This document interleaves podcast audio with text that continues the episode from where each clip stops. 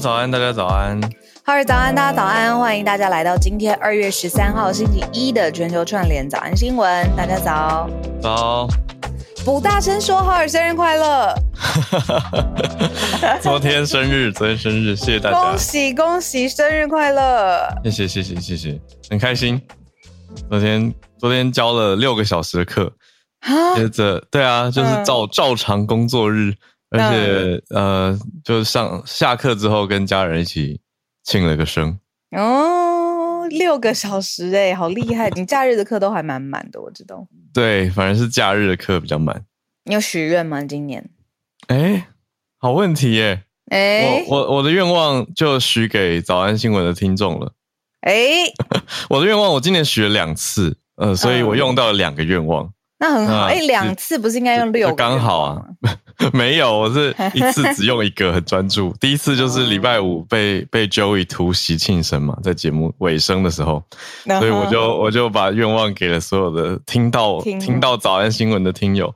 那第二次是在我的脸书上面，我就。我就我就捐了十万给。哦，我这看到了，对对对，对啊，然后就也希望所有看到那个贴文的人都可以幸福，对，所以两次大愿望用完，然后第三个愿望放在心里，我觉得这样很刚好，没问题，我觉得很棒，嗯，很好啊，我觉得开开心心，太好了，我感觉出来声音当中有开心的感觉，谢谢谢谢，呃，我们今天社群上面有看到跟体育方面有关的消息。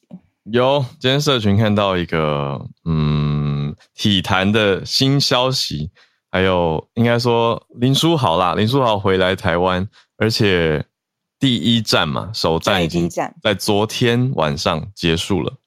那他上场的时间很长，然后当然现场呃支持他的呃那算什么球迷很多，嗯，然后就让他觉得说哇，这个气氛甚至比呃美国的气氛都还要好很多，因为毕竟这是。嗯，他之前来台湾的时候，我就记得好多人彻夜排队，可能在外面大看板那种巨大荧幕下面，都还会自己带东西吃啊，然后就聚集朋友、亲朋好友一起帮他加油、转看比赛。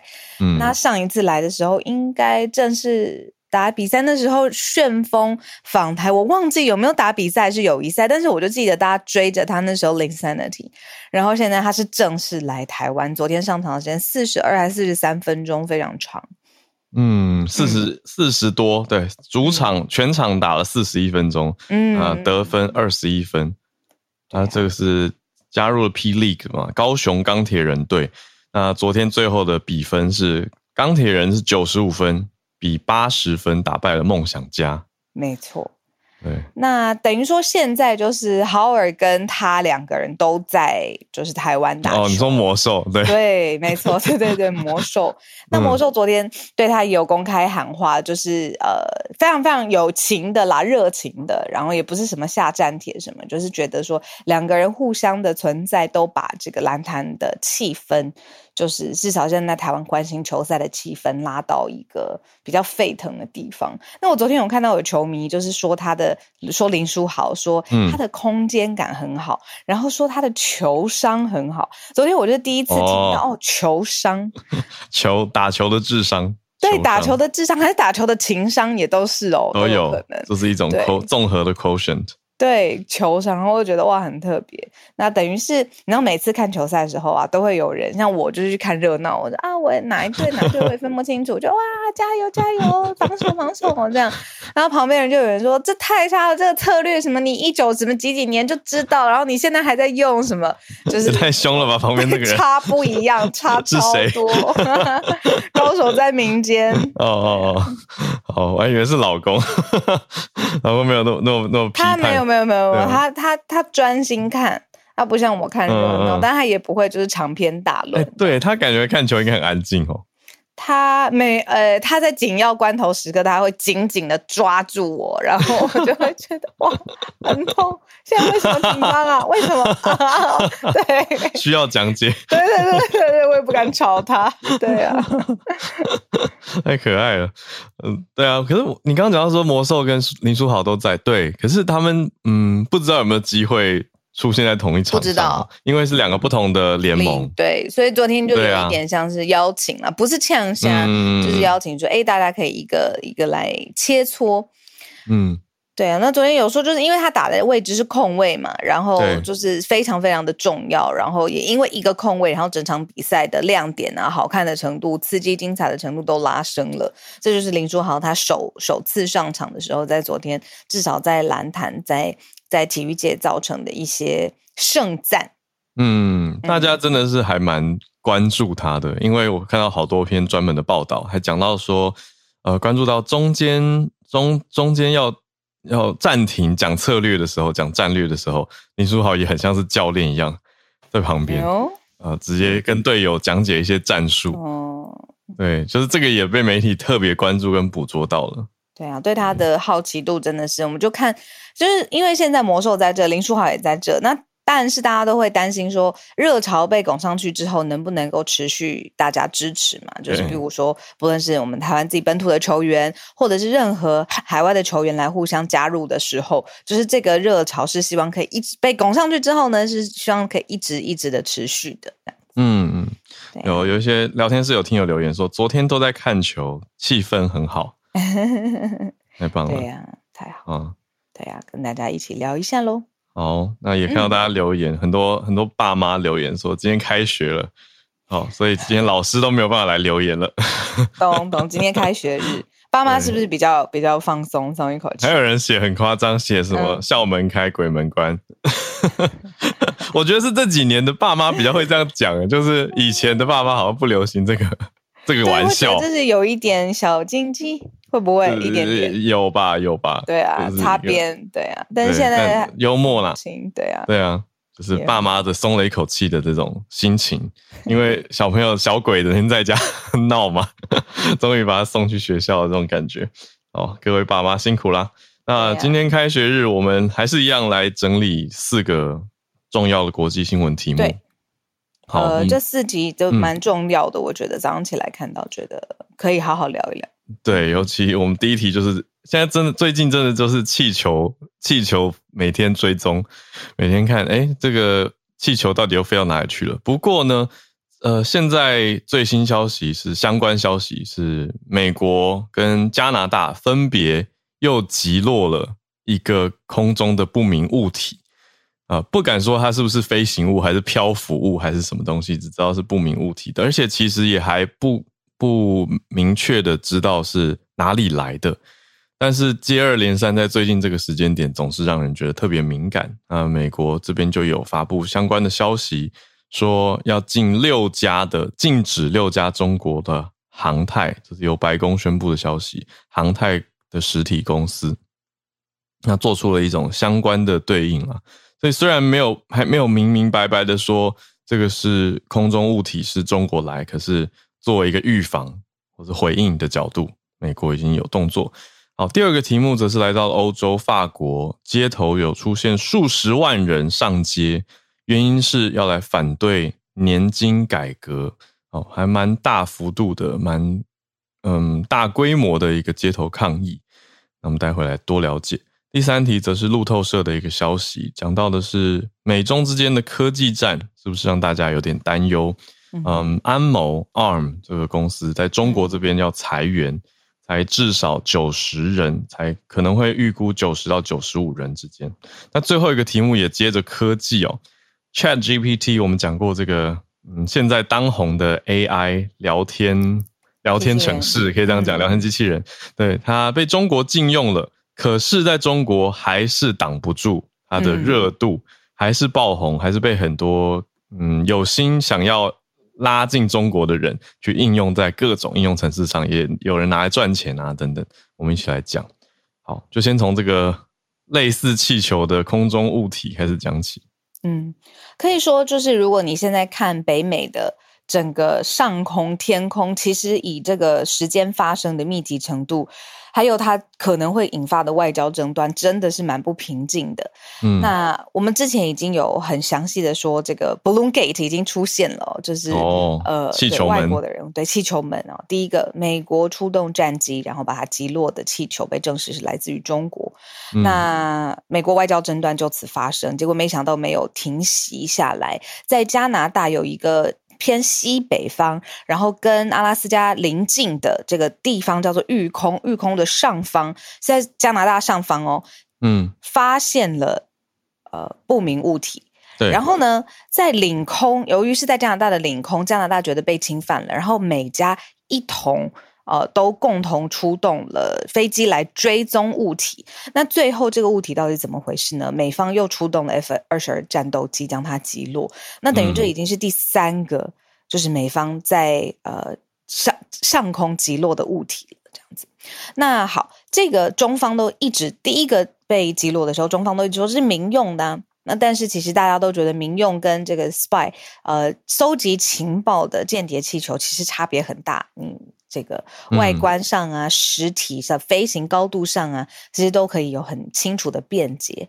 那等于这一次又再出现了一次，他到底怎么判断？但不管是不是判断的。呃，出来或者是中方的回应是什么？现在呢，已经出现了国家安全的考量跟理由。现在呢，美国商务部就公告说，开始限制六间中国实体出口美国先进科技的企业，那包含了是一间研究机构在内，都被列入了贸易的黑名单。嗯，哎，严格说起来，这个白宫的禁令是先发布的。是二月十号，对对，之前呃，对，是礼拜五的时候，白宫就已经先发了这个禁令，结果隔天又出现在加拿大上空，对，所以这样算下来，总共已经击落三个空中物体了。就第一颗气球是很明白知道中国来的啦，这个是中国官方有直接回应的。可是目前二跟三的来源还是一个问号。没错，那这个加拿大总理现在就说，可能证实他下达命令，跟美国拜登总统就一起来谈论后后续该怎么呃应对啦，甚至是有没有进一步的防范的作业这样子。那呃，就是说加拿大的军队现在在回收而且分析被击落物体的残骸。哦，加拿大也也也真的是可以用“也”来说，就是美国已经这样子做打捞了嘛。但是现在加拿大也发生了这样子类似的事情，就先去把它打捞起来，而且做分析来确认它是什么东西。对，但是这个最新的这个不明物体呢，是目前还在需要搜索更多细节来确定判断的。这样。对，那有趣的是，我们为什么会看到媒体用 Balloon Gate 来讲呢？因为它就是一个系列的相关系列的事件。为什么我会这样说？是因为这次击落的到底是不是一个气球？其实也是一个问号。因为根据加拿大目前的消息，官方告诉记者的，国防部长告诉记者的是说，嗯，这个东西是小型的圆柱状的东西。对，没错，没错。因为它小，其实也就不太确定到底是不是，比如说跟之前我们看到那个直径超级大，就是肉眼上面就可以辨识出来的中中方的，嗯。对啊，讲到这个，我可以小小补充，我之前跟国防相关的军事的人聊过的事情，嗯、有一个点，我觉得我一般我是身为一般民众啊，我没有想过的，就是有时候啊，像是无人机这种比较小型的操作物、嗯、空中飞行物，反而很难瞄准跟击落，因为它太小了。对，尤其是你派出军机的时候，哦、你派出战斗机，就是、平常是打比较大范围固定的目标。哼。然后突然来了一个有一种扰敌感，就是小型的无人机反而是很难瞄准跟击落，因为怕会误击，而且你知道没打中的话，那个飞弹就是会冲到其他其他物件上面嘛，会造成其他的损伤。嗯嗯，对，所以这是另外一种我觉得安全的威胁，就是几几年前比较没有那么常看到，可是我觉得近几年多了，因为无人机的技术。也有它的，你刚刚说扰灵巧的地方，对扰敌的功能。对，所以美国这样子去击落，我觉得真的是一个气球门呢，应该不会就此就打住。对啊，那可能也对各种领空上面出现的不明飞行物体，不是 U，不是飞碟那种类型系列的，是不是？嗯嗯嗯是就是你不明飞行物，然后出现在领空，它是不是在搜集情报这一个点上，其实只是会特别敏感。对啊，我自己会更想要知道的是，到底官方跟这个物体有没有到底有没有通讯？嗯，因为官方都没有在公布这些细节，也不知道他们有没有试图联络啊，或者有没有得到任何的回应啊，还是真的就是什么都没有？对，所以太可疑了，就只好击落了呢。这个是我我会自己好奇的啊，那我们就要继续看，看更继续对。嗯好，这是我们整理的第一大题哦。那第二大题呢？嗯、我们从看看欧洲很呃很很少又比较少了，再讲到就是法国现在又在上街头抗议了。那人数不少，有数十万人。他们抗议什么呢？就是现在的总统马克宏他说，请领退休金的退休金的年龄嗯改变了。嗯、原本呢，你六十二岁你就可以去跟政府领退休金。那知道法国政府的这个退休计划其实是完善的。那但是他现在。秦秦领的时间点往后延，变成说你是法国人六十四岁你才可以去领。那整个年金改革的计划呢，其实让民众觉得他们的权益受损，或时间感、等待感其实变长了。所以呢，数十万法国人上街头、上街示威，然后有号召全国性的罢工，甚至是在机场上面，就是空中呃交通管制人员也说要罢工了。所以你看，因为他的作业工作最重要的功能就是进行空中的交交通安排与管制，他也罢工了，嗯、所以让机场半数的航班都取消。嗯，对，所以这个街头来自街头上面的抗议，然后再连接罢工，其实呃威力不小。那就等于就是让这个政府要受到这样子清楚的讯息跟压力之后，再看看有没有办法去改变呃他们现在年金改革的方案，去回复人民的诉求。嗯，提高两岁。大家感受会很强烈吗？嗯，他们很强烈哦，因为对，对他们很强烈。对，因为六十二提到六十四，嗯，怎么说？判断标准是在整个抗议的过程当中，就是还有汽车焚烧、垃圾桶被人翻倒、整个放火，嗯、气氛很紧绷。然后、哦、呃，这个在法国呃西部有一个地方叫勒恩。呃，电视还有拍到，就是说法国警方用水炮在驱驱散，就是抗议。对啊，就是好激烈哦。对，这个这个呃，法国总工会当然就是代表代表劳方的角度嘛，就讲到说巴黎就有五十万人参加示威，全国有两百五十万人在怒吼。嗯嗯，那法国内政部是他们的统计是有有一些落差的。法国内政部官方公布的数字只是说巴黎是九万三千人抗议，跟刚刚总工会讲的五十万人落差还蛮大的。对，那那但是媒体包括路透社也讲了，说内政部提供的数字通常比较低。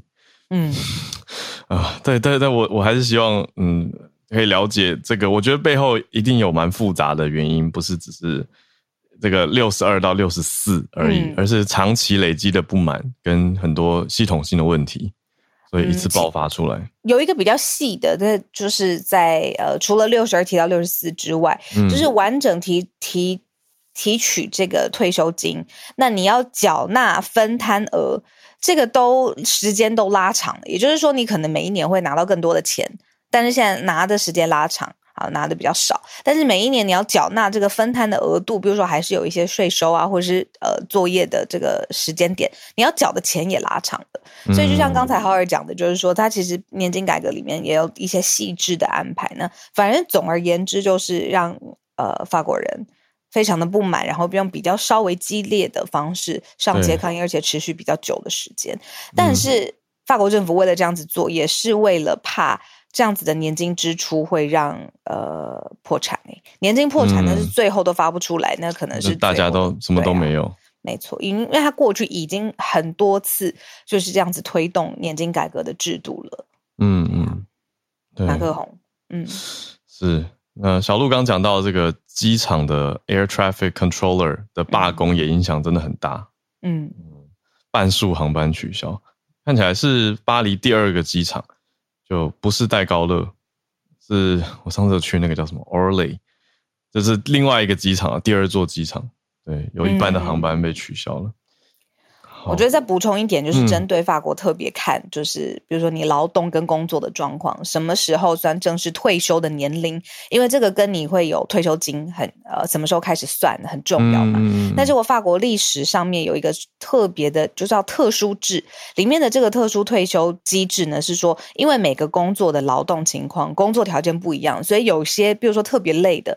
之前呢，政府是认定说，其实你的退休年龄是可以比较早的。他们就几个产业啦，例如说护理人员。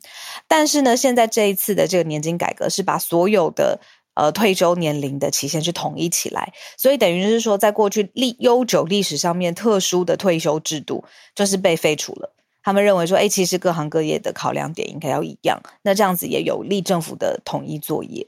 那所以，像比如说医护人员啊，或相关的工会联盟，就特别的觉得不公平，因为这是针对他们的直接的权益上面的改动。嗯嗯嗯，对。来，我们再往下一题，这是关注到法国这边一个大消息。嗯、那我们第三题则是回到了中国，呃，安谋 ARM 这个知名企业。也要进行了裁员，嗯嗯嗯嗯，可以说它是跟在这个美中之间的的紧张关系之下的一个状态呼应嘛？真的很紧张哎，因为我之前都一直觉得这都是一些嗯，比如说科技啊、跨国贸易啊、外交层级的，就是说你说政府专业人员或者是呃新闻工作，你会理解。但是我们这这几次跟美国朋友聊，就是就是从 Balloongate，就是从气球之后，嗯，就是整个民间的情绪跟呃矛头又更升高了一个层级，嗯。对啊，所以它那个展示哦，就是科技战啊，或者是现在中国的胁迫，真的是透过气球们的展示的过程是有发生在社会民间是有发生它的作用的。那结果现在就刚好又卡在这个美中科技战又持续的增温嘛，所以今天路透社也有报道，就是安谋是中国有 ARM 的中国裁员九十到九十五个人。嗯嗯呃，安谋是什么公司呢？安谋是软银日本的软银集团旗下。的一家英国晶片科技公司，没错，嗯，它是 ARM。那我们现在讲的是 ARM 在中国的中国可以说是分公司吧，就是 ARM China、嗯、安谋科技，算是一个独家的经销管道。那负责像是收款啊，或是呃把款项呃理理好，然后交给安某本部。然后呢，安某再直接对客户，就是安某的总部在直接对客户提供科技上面的服务。就是说，因为它毕竟是呃晶片的制造商嘛。嗯嗯，对，那这次裁的是什么呢？为什么要裁呢？呃，讲到的是说要裁的大多是研发部门的工程师，嗯，而且之前就已经呃有一个消息人士讲的是说，在裁员之前，安某中国本来是大概七百位员工，嗯，但是去年母公司其实就在全球裁员了，那当时裁已经裁了全球的大概百分之十五的员工，但是当时安某中国这边并没有裁。那就是说，是不是其实这个裁员并不是针对呃美中之间的科技贸易战的一个势头上，而是说其实本来就有这个裁员的在全球范围发酵，只是现在在中国发生。嗯，对啊，这也是很有可能的一件事情。嗯，我觉得可以看的是安谋中国它的模式，就是商模是什么？它在中国做的是一个独家经销管道。嗯，那就像小路刚刚说的，它是收款，而且把款项交给。母公司这样子的一个概念哦、那这个安谋会直接对客户提供科技服务，所以讲的还是母公司去提供服务，所以它在中国有一点像是一个研发，可是也有收款分部这样子的经销管道的、嗯、都有，可能比较小的功能。对，可是这次裁的是研发部门的工程师为主。哦，那是不是要把这个管道专注作为一个管道，而减少研发的配置？嗯，看起来是有可能的方向。对啊，他感觉起来还像是就是你知道海外作业会需要一些海外的行政啊、支付上面，嗯，没错，款项上面的特别功能。那这部分的人员反而是不是这一波裁员的主要的这个 target 这样子？对对，嗯，那相关的安谋跟其他公司的关系跟最近的变化呢，是看到了安谋他跟。华为还有阿里巴巴这些企业有一些嗯关联，嗯、就是华为、阿里巴巴这些中国企业，他们被禁止使用一部分的安谋的技术跟科技。嗯、对，不过目前根据这些相关的报道，路透社去请求安谋中国做回复，但是都没有收到相关的回应。嗯。我们的听众朋友有补充哦，就是 ARM 主要是授权 IP 晶片使用权啊、嗯呃，因为有人在问说，哎，是不是 ARM 是设计呃设计晶片，然后贩贩卖 IP 的？那就是等于是整个产业链的最上游嘛，设计。那就有朋友补充，就是说它主要是授权 IP 晶片的使用权，没错，嗯、所以这个就是研发也算是他们非常重要的一个单位吧。嗯，然后像 Jimmy 也说，哎，这个跟美国晶片法案有关系哦，所以才是跟美中呃科技战上面的一个延伸的角力场。嗯。对呀、啊，对，那我从我我这边，我用我觉得用媒体的角度看，就是安某中国是非常非常的低调，完全不做任何对媒体的互动跟回应。嗯、对，所以现在就是媒体用这些近年的框架去解析，嗯，现在看到的消息。那有朋友问说，诶，裁员九十人，感觉起来好像规模还好，为什么要值得报道呢？主要是要看在它放的框架上面。那我会觉得说，这个数字也不只是九十，好，看起来相对没有那么严重。但是其实放在你看整个美国的科技潮，从去年年底到今年年初公布的裁员的风风风气，嗯、哦，对啊，然后一波一波又。继续的针对他们的业务精简啊，人事上面的部署上面有做精简化的趋势，然后这个又是放在美中科技的角度下去看的话，是特别安谋的位置也很特别嘛？对啊，对啊，我觉得要讲特别的点是我们从去年讲到现在，大多都是一些网络科技公司，还有金融业在裁员，嗯、变化比较大。那比较传统的话，大概迪士尼吧，因为它包的很广，嗯，可是。科应该说晶片相关的倒是我们这应该是第一家哎、欸，oh. 我们讲到的裁员，对啊，所以我觉得是这个题目的重点在这里。对，那当然最近因为我们报了很多大幅裁员的数字，我前几天也跟朋友在聊，我们有看到别家也在裁，然后好像裁八百人，我就会瞬间有一种很嗜血的恐怖感，就是意识到我自己觉得说，哎、欸，怎么觉得八百听起来不多？对，可是因为已经被其他更多的字去冲淡了。对，但但我觉得重要性是，这不是九十或九十五人而已，不是对啊，而是这个产业现在也爆发出这样子的趋势或变化，嗯、那值得关注。对，嗯，好，最后一题，我们今天跟大家分享的科技题，速速的跟大家带过，然后接下来就是我们串联的时间。好，今天最后一题讲的是 ChatGPT，呃，ChatGPT 在中国是被禁用的。嗯，现在说，就算他多受欢迎啊，你看他做食谱啊、写论文啊，你帮你写这个复杂的 coding 都可以完成，但是中国没有办法使用哦。但是聪明的这个广大的中国网友呢，是怎么做？就是现在当然就是有自己的 VPN 或者是用外国的电话号码绕开这些限制。不过呢，我觉得跟大家可以互相聊一聊的，就是说 ChatGPT 现在是当然是戏骨 OpenAI 他们做的一个爆红的产品，在全世界掀起浪潮。嗯，可是其实在中国的微信上面。过去就有数十款有相同技术 base 的聊天机器人，就在微信上面，你作为一个小程序，对不对？他们是不是这样讲的？对，他们讲程序，我们讲应用程式，对，来作为使用。那是什么概念呢？嗯、就是像是我们会在这个平台上面下载一些小游戏，你玩。那在这个平台上面也可以下载到同样技术开发延伸出来的聊天机器人。当然，他们不是 ChatGPT，而且呢，他们运营的地方是在微信上面可以下载。那有的时候还有一些就是账号是特别要收取费用的，然后还规定说，哎，你一个月可以进。进行几次的对话时间都有一个上限，那也就是说，虽然 ChatGPT 在中国遭到禁用，但是在此之前就有类似的相关的服务。那在此之后，因为当然现在看出来这个兴趣来了，兴头来了，会不会有更多的供应商，然后开发出类似更精巧的？你说这种生成型的 AI 聊天，百度百度不是已经说了吗？哦，对对对，文心一言。对啊，他们已经要做文心一言了，就是这个方向。对，对，可是我看到一个很大的重点，一定要讲的是说，嗯，就你刚刚有说到嘛，不是中国官方去禁的，但是是 OpenAI 这个基金会，也就是 ChatGPT 的创办单位或提供的这个公司。是他们不允许中国、香港、伊朗、俄罗斯跟非洲部分地区的用户注册，所以其实是 OpenAI 禁止的。但是有意思的是，OpenAI 没有说明过为什么，嗯，但它就是这样子设了这些限制。所以我们包括我们听友当中一些香港听友也也没办法去注册 OpenAI 的账号的意思。嗯，可以从他的这个嗯。禁用的名单上面看到一些端倪吗？你觉得？你看它的国家针对性，你当然可以推啦，可是我觉得像香港就有点无辜啊。就是我们刚刚讲到，你说中国、伊朗、俄罗斯、非洲部分地区可能就是共产很盛嘛，那比较偏集权，或是中中呃，应该说中央政府的控制比较严格。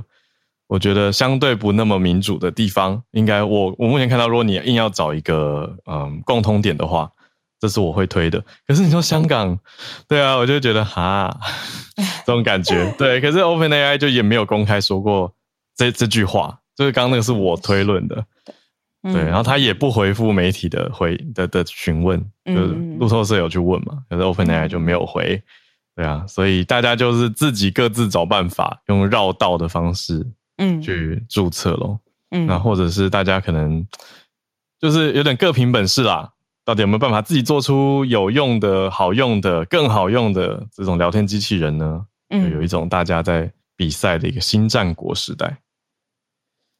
好，今天呢四题，我们很快让大家在前半个小时的时间掌握了一下我们选择的题目。一开始呢是在加拿大上空的不明物体，呃，美加共同出动了飞机去侦查，然后最后是。呃，美国 F 二十二战斗机击落的。那再来，法国有年金改革的状态，呃，民众非常不满意啊，工会还有数十万的人民上街头。再来就是安谋，呃，ARM 中国裁员，啊放在美中贸易科技战的框架之下去看晶片业的冲击。还有最后就是 ChatGPT 在中国，呃，遭到禁用，官方 OpenAI 不是。政府官方哦，就是 OpenAI 他们自己的禁用禁令在中国，但是其实有其他的类似功能的产品在微信上面，你甚至有专业版可以买得到。嗯，好的，我们现在准备进到全球串联的时间，来看看有哪些听友有消息想要跟大家分享跟关注的。对啊，那就是很很开心，就是每周一的时间。其实周一对我来讲是蛮辛苦的时候，因为可能哇六日就很舍不得睡啊，然后 晚上对不对就会呃特别弄久一点，然后但是周一可以跟大家一大早的时间，嗯、然后就直接串联起来，我觉得很幸福。那朋友陆陆续续举手了，我们邀请大家上来。哎，首先邀请 Kitty，我记得 Kitty 一阵子之前有来，第一次上来跟我们分享，这是他第二次上线，对吗？Kitty 早安。哎，Kitty 早，嗨，Hello，早安，小鹿早安，大家早安。好，那我今天想要跟大家分享的是日本强盗诈欺集团主谋鲁夫这个事件的来龙去脉以及相关消息。强盗诈欺集团，好的，对。那如果有任何遗漏错误，再请听友们帮我勘误。啊，那这件事是日本从去年五月以来在，在是在全国各地都有发生多起的强盗案。那其中最广为人知的一起，是在今年一月十九号的时候，东京都破江市的有一户民宅，有一位九十岁的妇人，呃，被入室抢劫，然后惨遭杀害。那这些案件就是通过警方调查，捕那些呃那些加害人的时候，都发现这些案件都是主谋通过通讯软体 Telegram 去远端下达，嗯、就是你们该如何去执行这样子的指令。嗯对，那很特别的是，这个主谋他在有关 Telegram 上面使用的化名是国民动漫 One Piece，也就是台湾人可能比较知道是海贼王或航海王这个名称里面的主角鲁夫这个名称这样子，这、嗯、也因此在在在圈受到他就是用 Luffy，对对，没有错，嗯，啊，那根据日本警视厅的调查，他们认为这些案件很可能跟在菲律宾。以菲律宾为据点的一个电信诈电信诈欺案是有关联的。嗯嗯嗯。那这个炸鸡集团的主谋目前是受菲律宾入境管理局拘留的四名嫌犯，那分别是渡边优树、金村磨人、藤岛藤田藤田胜也以及小岛智信这四位。嗯、那目前的话，渡边优树是没有办法被遣返回日本的状态。因为他目前是在菲律宾被指控涉嫌对女性以及孩童施暴。嗯，那根据菲律宾法律规定，就是你如果是进入了刑事司法程序的话，是没有办法就是遣返的。嗯，但是根据日本产经新闻他们那边取取得记录是显示说，渡边他本人的妻子在二零二一年的时候五月就对他提出了遭到渡边殴打这样子的告诉。但是并没有说明他是何时施暴的，也没有相关记录这样子。嗯，那目前菲律宾司法当局是认为说，这很有可能是渡边他去指示他的妻子对他本人提出告诉，好延缓他被遣返回日本的时间，这样子。嗯、那目前他们也正在研议说，可不可以驳回这项告诉。那日本方面，嗯、他们在今年一月三十号的时候，正式对菲律宾提出将这四位嫌犯强制遣返回日本的请求。嗯、啊，原本这个程序应该会耗时，就是一个月以上，应该会有很多手续要跑的。但是因为菲律宾总理小马可是在二月九号，就前几天去拜访了日本，所以他非常积极的去处理了这个相关案件。所以在二月七号的时候，也就是只花了大约一个礼拜的时间，嗯、就将其中的两位金村磨人及藤田胜也遣返回到日本。啊，哦，等于是更快。嗯，对，没有错。那安田文雄也在前几天跟小马可士的会谈中，有特别对这件事情表达了感谢。嗯，那目前的话，两位被遣返回日本的嫌犯正在受到调查。那根据日本媒体呃这几天的报道，有指出，就是这个强盗集团很有可能是。山口组有所联系的，嗯嗯是，对，就是他们有发现，他们都是来自北海道啊，然后跟旗下呃山口组旗下红道会所属的福岛联合这个联合的成员是有密切联系的，嗯嗯嗯对啊，比较特呃，还有一个比较新的消息是，前天就是周六的时候，朝日电视台有一个叫周六战的节目，啊，他们透过他们独家的管道拿到了。金村跟渡边以及第三人的一个对话影片，然后其中就是在谈论他们对于就是自己将要被遣返回日本之类的一些呃心情，或者是他们的对话。对，那呃，其中就是目前最被怀疑是化名鲁夫的这个主谋的这位，其实是金村，但是他本人在影片的时候其实是比较不屑一顾的态度，也有可能我个人的看法是觉得看起来好像有点就是也没有办法做什么，就是他被怀疑就是被怀疑。嗯，对。那大家可以看我头贴使用的其实是“鲁夫死刑”这个很耸动的标题。嗯，理解。对，那但是目前其实现在都还在调查阶段，还没有任何判决相关的报道。这篇“鲁夫死刑”这个新闻标题，它其实内文讲的是在报道菲呃金村他在被菲律宾拘留的期间，曾经打到打了一颗一通电话。嗯，但里好像里面的内容是由他有讲到说。他浑身发抖，没有办法睡觉，因为他非常害怕回到日本要接受死刑。嗯、因为强盗杀人案在日本的法律是一个非常重的罪行，这样子。嗯，对。那目前呃这个新闻都还在做调查，如果之后有其他更新的消息，嗯、我也会在社团分享给大家。谢谢 Kitty。嗯，对啊，以上就是今天分享，谢谢。谢谢 Kitty。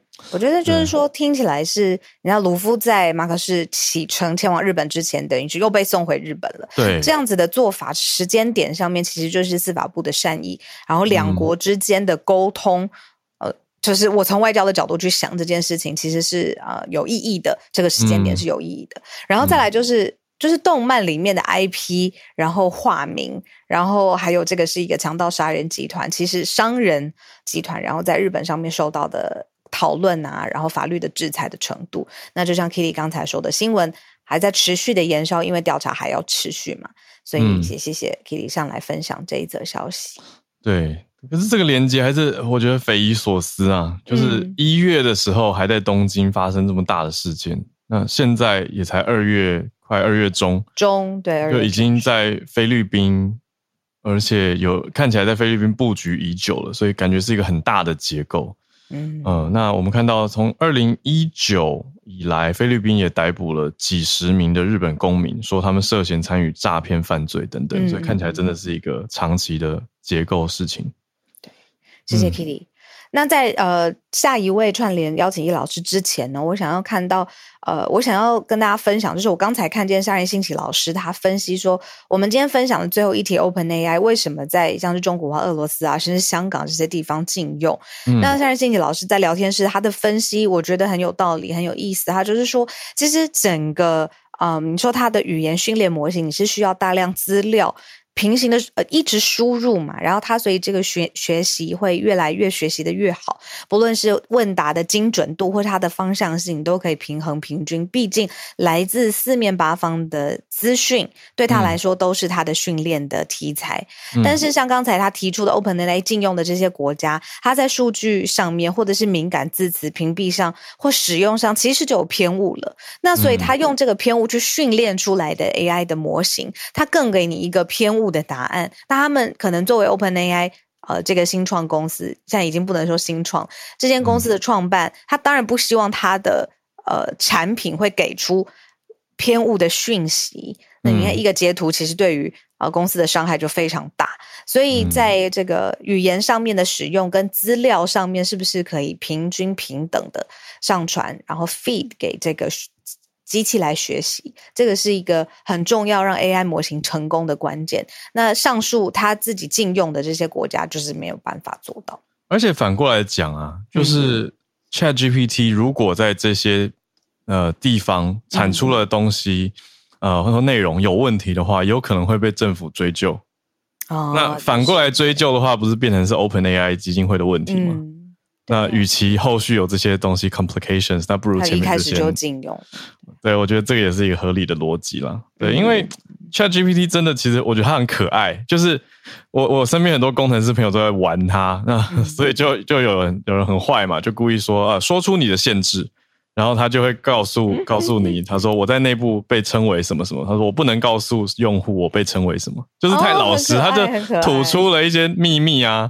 然后前几天我会看我朋友在用那个 Python，然后就要求他 print，因为直接你用文字要他讲讲语言语法，嗯，讲六四天安门的事情，他就是说哦，这个牵涉什么什么我不能讲。可是你只要用 Python 写说 print。然后六四什么什么一九八九年六月四号发生什么事，他就完全写出一篇故事给你。就你用程式语法强制破解，就暴力破解，他就很可爱的很老实。对，然后我前两天自己也也在玩嘛，我就是写说呃，你可不可以教我 Python？因为我想学程式语言，然后我就开始学了一点，我觉得还蛮好玩的，不难啊，蛮好玩的，它就是对啊，直观的语言程式。对，就是我觉得你想学什么，你就照他教你啊，就就就是 Why not？我觉得就是看用户怎么想。跟怎么应用而已。我觉得我们身边真的很多有这种会故意去玩它，不是真的是玩它哎。他，我那些朋友说，ChatGPT 可以跟我说所有世界上正整数相加最后是多少吗？然后答正确答案是负二分之一，是不是？还是负二？对不起，我完全不记得那个正确答案。我朋友在跟我讲的时候，然后这个明明这样也很反直觉嘛，他就说你证明给我看，为什么世界上。所有正整数相加是这样的，然后对 ChatGPT 就给他一个什么什么数列，对不起，我完全不记得，因为我朋友跟我讲，我数学很害怕，我恐慌，一个什么数列的什么逻辑原理，然后超多的证明，然后我朋友就笑得很开心，然后我就觉得好恐慌，我我我听不懂，为什么所有正整数相加是一个负的？我我听不懂，对，我要请 ChatGPT 讲给我听，对，可以用最简单的方式说明给我听吗？我不懂，对。对好，再简单一点，这样。对对，再简单一点。好，我们看到继续连线。好，好，继续来邀请叶老师。老师久等了，老师早安。早，早，好，早，小鹿早。今天要跟大家分享的是关于教育方面的新闻，就是最近，哦、呃，就是花莲这边哈，花莲这边。嗯就是花莲县教育局开始在调查，就是各个中小学的这个目前的学生人数。那这个就是引发了中小学的一些不安。那为什么会这样呢？因为主要是因为花莲因为少子化，那再加上花莲的人口其实不断的外移。嗯，从我刚来那那时候，整个花莲县有超过三十万的人口，现在已经不到了。嗯。而且是不断的一直在下降，那状况严重到什么地步呢？花莲县有一百二十五所国中小学，那目前就是所谓的裁并标准是说，全校的学生不到五十个人就可以裁并哦。那目前有五十二所，不到五十个人，嗯，也就是说，以一百二十五所来说，它就是将近一半。那事实上，在这五十二所里面呢，还有二十五所是三十个人以下的。嗯，那也就是说有五分之一是合乎这个裁并的标准。嗯，那当然就是说，依照法律的规定，就是说，如果是因为花莲有相当的区域是属于原住民的区域，那以原住民区域的中小学的话，必须要取得那个学区的成年原住民的二分之一以上的那个居民的书面同意，嗯，才能够进行裁并。那其他地区的话，也要举办说明会，跟家长取得共识。但是会引，就是说，除了学校会不安以外，另外一个是，其实家长哈，因为花莲这边的隔代教养的状况非常的严重，嗯，那有的家里平常的时候，其实只有老人跟小孩在家，嗯，那老人没有交通工具，所以如果如果地区的中小学裁并了以后，也就意味着说，他们要想办法把小孩子送到更远、比较远的地方去上课。对，那这样对他们来说其实是非常不方便的。嗯，对。那那个事实上，我我在想，大概很大概知道这个状况的人大概不多，就是不只是花莲啊，台北乡、台北的一些偏乡地区。嗯，的阿公阿嬷常常会用那种农用车载着自己的小孩，嗯，去打疫苗或者是上学，嗯，那那个农用车其实危险性都蛮高的，嗯，因为它那个常常没有适当的这个警示灯啊等等啊这些，所以在路上出车祸的状况其实也不少，嗯。那当然，另外一个会用这些车子，另外一个其实是因为花莲的公车非常的稀少，最近这几年有变好，但是基本上来说，在我看来啦，嗯，因为一个钟头一班，其实跟没有也差不多，其实过去是没有，对，嗯，就是我觉得在台北的人大概很难想象有所谓一个钟头一班的公车，但是在花莲这边是常态，嗯。对，那当然就是说少子化，其实啊、呃，就是现在对那个中学其实发生了很多严重的，像那个我这边举一个新闻，就是台北市的立人中学现在已经确定停办，哦、他们没有校长，没有老师，没有学生，嗯，而且二零一八年就选不出校长，对啊，对，二零一八年就选不出校长了，那现在就是连老师都走光了。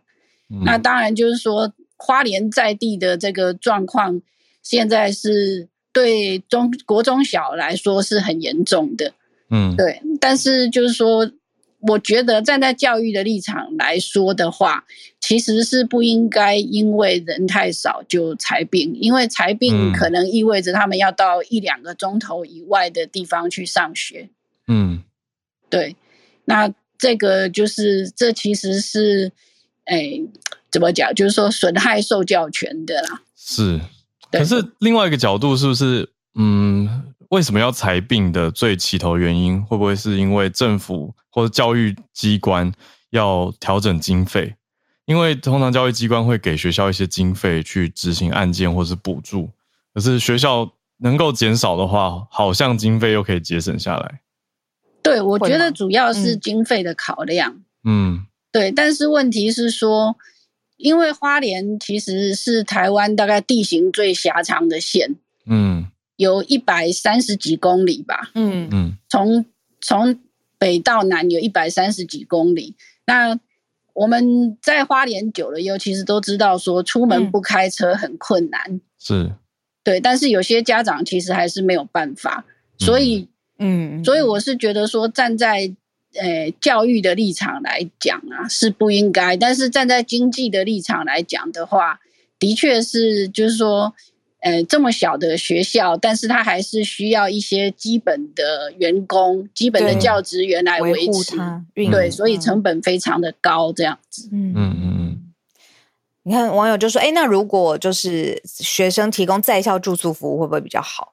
然后也有说：“哎，乡下呃，这个。”有些地方其实公车不是很多班，然后还有说，哎，之前住在花莲的时候搭过一小时一班的公车，嗯、然后呃，这个可能因为山路吧，地形的状况让这位朋友觉得呃不是很舒适这样子。嗯，其实我在台中也搭过一一小时的公车啊，还有台南跟对不同地方都遇过，就是可是花莲是普遍公车偏少，我想这个是很很明白的一件事情，就是跟台北市区落差会真的很大啦。对，我自己在慈济大学这边是花莲市区，但是我们的公车还是一个小时一班。嗯，市区也是哦。你看，汪伟说，那怎么还有钱办音乐会跟放烟火呢？我觉得好像不同垂直领域，它的教育，比如说这个领域，然后观光旅游这个领域，它的那个经费预算其实没有办法这样子去比较啦。但是我可以理解你为什么会这样子说。那大部分人都说，你在现在网络上面 online learning 这么发达，然后还有就是提供学校服务并校这些，对于公共支出其实都是比较好的选择。对支出的角度。对啊，蛮蛮两难的，就是你想想象，如果在一个偏乡，它整个地区好多好多地好多村子只有一所中学或小学，嗯，可是学生又可能才十个或二十个，对啊，那如果把这个学校收掉了，那他们就要跑大老远去其他地方上学了。我今天有一个很深的感觉，就是数字啊，它不是一个绝对性的。嗯、你说十个人少吗？对，对于一个班级，一千人大班十人真的很少。可是对于每一个家庭来说，他们就是最重要的孩子的教育的这个过程，不能用十这个数字去相对来说，哇，他很小就可以怎么样怎么样。裁员的数字也是一样嘛，九十人，那他就是九十个家庭，他一个都嫌很多，对吧？所以今天。嗯要讲到这个，会不会因为少数，然后你整个公共支出或公共的这个服务上面要做变化？这个一直都是你知道公共政策很难的地方。对，我觉得应该要改一个评估评估标的了，嗯，不能单纯用这个学生，数量来做决定。嗯嗯，对。最后再最后再补充一下，就是因为刚刚那个啊、呃，就是网友有提到说能不能用线上学习哦。可是事实上，我自己在花莲的经验是，诶，这个网络的服务，事实上在花莲的话，呃，地区的落差其实还蛮大的。怎么说？就是有些地方，像我自己刚来的时候，有装这个，那时候还是 ADSL 的时代。嗯，然后我装了 ADSL 以后，后来就发现说，在线路末端，当它故障的时候，嗯，找人来修理，就是它很容易故障，而且故障的时候呢，找人来修理呢，其实，诶，就是说那个经验非常的痛苦，因为我们要上班，那找人来修理的时候呢，嗯，你跟他约时间，但是他不会照着约的时间来，是因为土地太大吗？太远吗？对。哦，而且就是会影响到交通时间等等。对，而且我觉得另外一个可能是人员的素质也有影响啊。他们没有想过说我们要上班，哦、所以我跟他约三点，我就是三，要很准时。对，对我就是三点要在那里等。嗯，结果他可能两点就打电话来跟我讲说我在这里了。哦，配合不上。对，那像这样子，其实对于很多地方来说都不是很方便。嗯，对。所以后来我就后后来我我现在一直都是用，就是后来有那个手机的网络以后，我就从三 G 到四 G 到现在的五 G，我就没有再用过家里的线路了。嗯，那我觉得，因为就我所了解的，其实不少花莲人有这个问题。嗯嗯嗯，对，理解就是基础建设啊，这个有人会说这是什么基本权利啊的问题。谢谢叶老师的补充。今天。提到的这个问题，让大家我看聊天室大家讨论有不同角度，蛮蛮好的，蛮好的。那今天我们最后一位邀请的是芭比，芭比久等了，早安，对啊，芭比早安，早安小金刚，对，今天想跟大家分享我头像上这一双，呃，就是最近呃，有些朋友应该有看到，就是在杂志跟社群平台上面很疯传的浮夸大红靴，嗯，那其实他穿上很像踩两个水桶哦，那。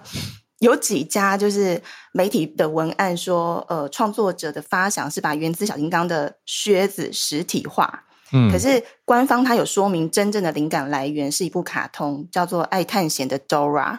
哦，朵拉，对，是 Dora。那大家可能应该有，就是有些听友应该有看过。那这个卡通里面，它有一只跟着 Dora 呃探险的蓝色猴子，它就叫做 Boots。然后他就是穿着一双就是比例很夸张的大红靴，oh. 对。然后这一双实被实体化的靴子呢，它就是用呃防水速干的 TPU 橡胶，然后再搭配呃耐磨，然后抓地力很强的 EVA 鞋底，就是它认真就是要让你穿上街的，嗯、而且据说它的踩踏感非常的舒适。那价钱给大家参考一下，售价是三百五十元美金，大概是台币的一万零五百元。哦，那他对有点想要哎、欸，不知道为什么，其实蛮可爱的，然后我觉得比较像原子小金刚哎、欸。对对对对对，就是你你就觉得嗯，有点卡通感，有点童话的感觉。对对对。那它会在美国时间的二月十六号早上十一点，在品牌的官网上架，有兴趣的朋友可以去抢一下。那可是听说很难脱。嗯好，我其实我看他的影片，他穿上也有点就难穿，对，不太不太对劲，对，嗯。那这个品牌它是在二零一六年创立的艺术团体，那他们是在美国纽约的 Mischief，它的发音就是跟那个恶作剧很像，嗯。那他们设计商品的那个范畴也很广，他们从二零一九年就开始第一个恶搞，他们那时候呃第一个竞标的作品。是装了六个恶意软件的零八年 Windows 笔电，嗯。那这台笔电你可以看到它的，大家如果搜寻的话，在它的网站上面可以看到它是以一百三十五万美金售出的。然后这台笔电里面的六个软件的名称听起来都很衰哦，可是它提供的功能就是非常邪恶的。一个叫做 I Love You，它可以透过 mail 或是共享档案来传播病毒，攻击你的电脑。然后另外一个叫做 So Big，它是一个。木马城市，它一样是可以透过 mail 传播。那你收到感染之后，它也可以把自己复制，然后发送给你通讯录里面的其他人。嗯，那这个是同时破坏你的头电脑的软体跟硬体。嗯。那其他的四个城市，也就是蛮狡猾，有勒索的，还有在离线的状态下也可以窃取银行凭证跟公司数据的。那据维基百科它显示哦，它这个是对全球经济造成了一千亿美金的损失。嗯。而且这个产品它是需要登记购买者的各种详细资料，就是约束嗯嗯也约束说你不能转售。那所有的条款，我觉得其实跟买武器很像，就是严格。对，他要登记武器的持有人，然后你用这个武器去 攻击谁？持有人，对他就是你，你去攻击谁之后，他的造成多少的损失，你要后果自负。这样就是你看完他的条款，就会觉得嗯，好像可以，又好像不行。对，嗯、有兴趣的朋友可以搜寻一下呃，美丽佳人官网或是其他的关键字，了解更多细节。嗯哎，跟大家分享，谢谢，谢谢芭比。哎，其实这个靴子如果真的买到了。可能穿的次数不会太多，所以一定要选择重点时候亮相，对不对？然后他因为他的比例，大家我之前有看到媒体说瘦腿神器嘛，因为他 它看起来相对的比例上啊，你的就是腿部啊，相对上面看起来就会比较哦，因为那个靴子很卡通感，对，它很大比例，比例上相比之下人就会感觉很很细瘦。很小只这样子，嗯嗯，对啊，谢谢芭比。哎、欸，很很很有趣，每次芭比的选题都让人眼睛一亮，然后精神又更振奋了。啊、那今天同样也是谢谢 Kitty 还有呃叶老师，然后谢谢芭比的声音带来的消息，谢谢你们，谢谢大家，我们一起度过了礼拜一的早上。那我们就明天情人节二十四早上八点再继续跟大家准时串联喽。对，明天情人节哦。嗯 所以呢，讲给谁听呢？没没没，我已经我们不过情人节了。这个是吗？对对，是是是是是，或用自己的方式过。我跟你讲，我真的有因为这样子讨论救了我之前的一个男生朋友。就我们在讨论说到底怎么样怎么样的时候，提醒他那个脸上重要提醒，他亮起来，他就说什么就是明天吗？然后他就消失在我们这一群的讨论群里面。我去年是有跟大家聊啊，我去年情人节去买东西，还被店员考 C。有有有，你有说？对啊，店员还说：“哦，你今天才来买，很动作很慢哦。”我想说有记得就不错了。对啊，所以跟大家提醒一下，那我们明天早上八点准时串联。好，明天见，明天见，拜拜，拜拜。